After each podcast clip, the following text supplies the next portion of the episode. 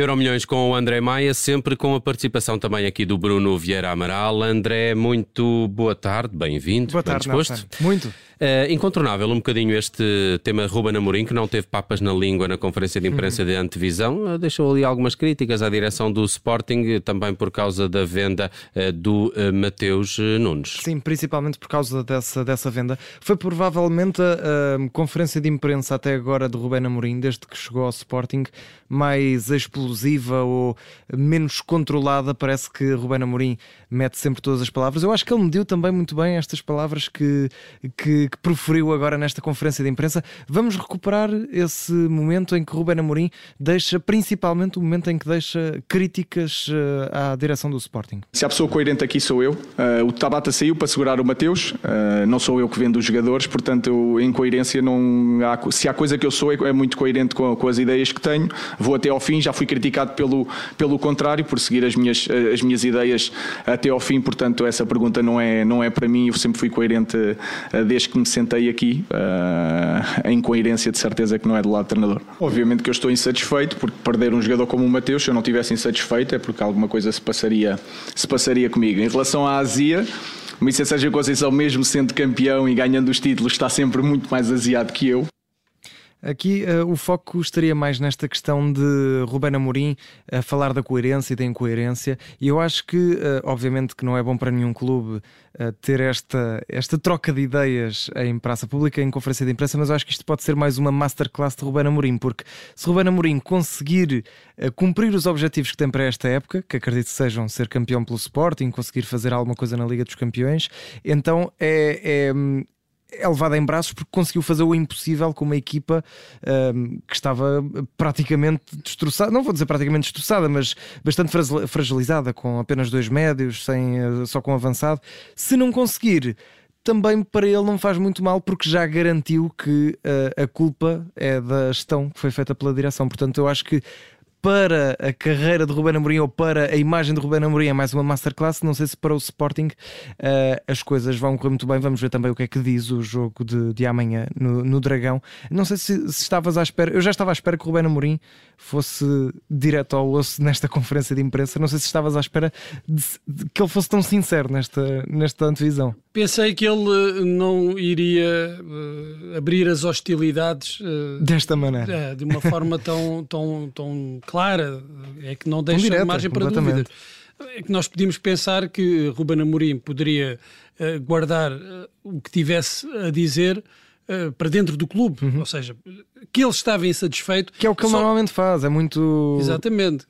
Que ele estava insatisfeito não só com a perda do jogador, eu já disse isto aqui à, à tarde não, não é só perder um jogador e um jogador importante como Mateus Nunes, é, é a forma como, como isso acontece. E o timing e tudo o mais. O timing é, é o, o, facto de terem deixado Ruben Amorim dizer aquilo que disse a semana passada sobre Mateus Nunes e esta semana o jogador ser vendido.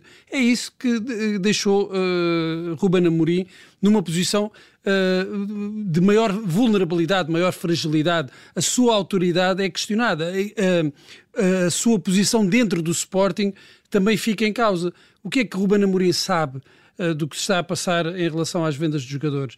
Tudo isto se põe em causa neste momento. E Ruben Amorim, e foi isso que eu pensei, uh, poderia ter optado por guardar essas uhum. críticas uhum. e esse mal-estar para, uh, para dentro. E achas que é, achas que é um ponto de, de honra quase Ruben Amorim agora dizer não, não quero ir ao mercado, não vou ao mercado, são estes que tenho, é com estes que vou, já que é para coisas básicas do clube, como é, ele diz, é, então vamos que a ele disse, é, é, o que, é o que ele está a dizer. Então, se, se, me dizem que é preciso vender o Tabata para manter o, o Mateus Nunes e depois saem os dois. Ah, bem, então é porque uh, a necessidade de dinheiro é tanta que não, não pode haver dinheiro então para contratações.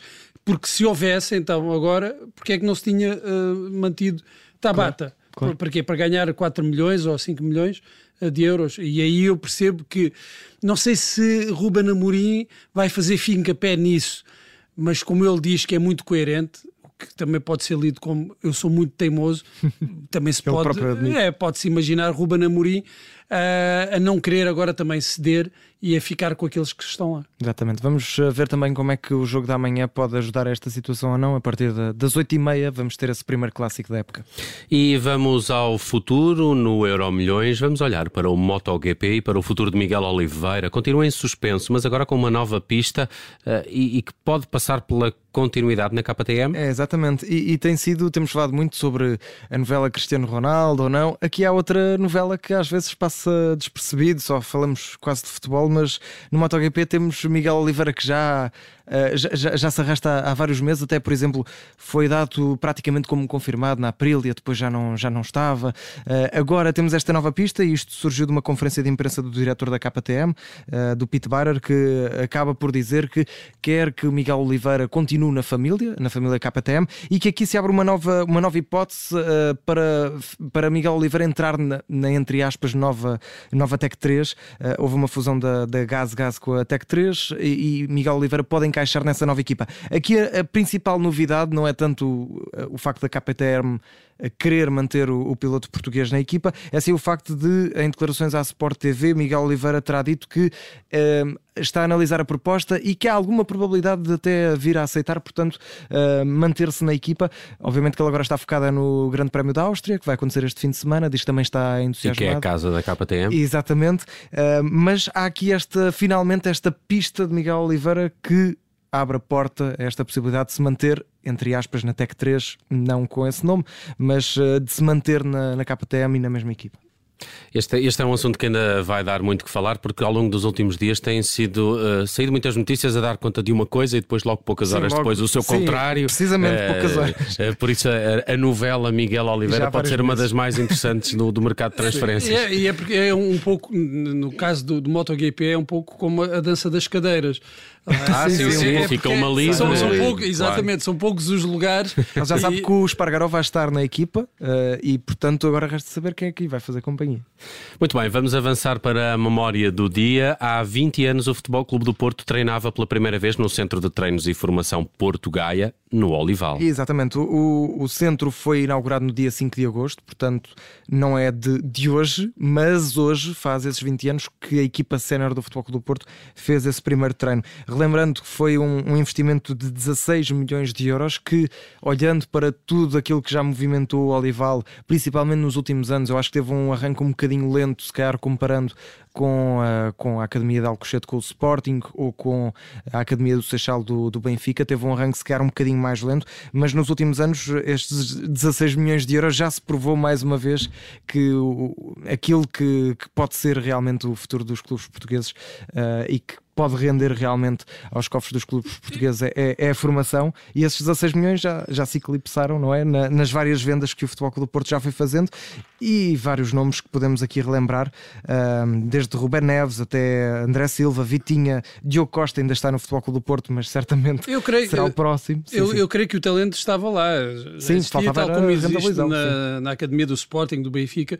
Houve, foi uma altura que o Porto uh, teve uma política que não passava por olhar para, para a formação. E isso Era muito forte também... nos sul-americanos, por exemplo, argentinos, e, colombianos. Exatamente, exatamente. Mas de, o talento já existia. Há uma uhum. coisa curiosa, é que ultimamente, nos últimos anos, não tem uh, aparecido centrais uh, da escola do, sim, sim, do Futebol Clube do Porto. Uh, há o caso Diogo, dos Diogos, é? uhum. o Diogo Leite e o Diogo Queiroz, sim, que... mas que não se afirmaram para é. já, pelo menos não se afirmaram ao mesmo nível de centrocampistas como o Vitinha claro. e o Rubem Neves, que de todos estes jogadores que têm saído da formação do Porto são, são os meus preferidos, acho que são jogadores de qualidade superior. E, e não esquecer aqui eh, outros nomes que acabaram por não estar depois ligados ao Futebol do Porto, mas que não dando aqui a certeza se estiveram mesmo no centro do, do Olival, mas que passaram pela formação do Futebol do Porto, nomes como o João Félix, o Francisco Trincão, por exemplo, também, uh, o próprio João Mário, uh, o Nuno Santos, que está agora no, no Sporting, e portanto mostra também como é importante, não só para o próprio clube, mas para o futebol português portuguesa em si ir lançando estes talentos e, e há 20 anos o Futebol Clube do Porto, a equipa sénior treinava pela primeira vez no Olival. E é com essa memória que fechamos o Euro Milhões desta sexta-feira, edição do André Maia. Bom fim de semana. André. Obrigado igualmente.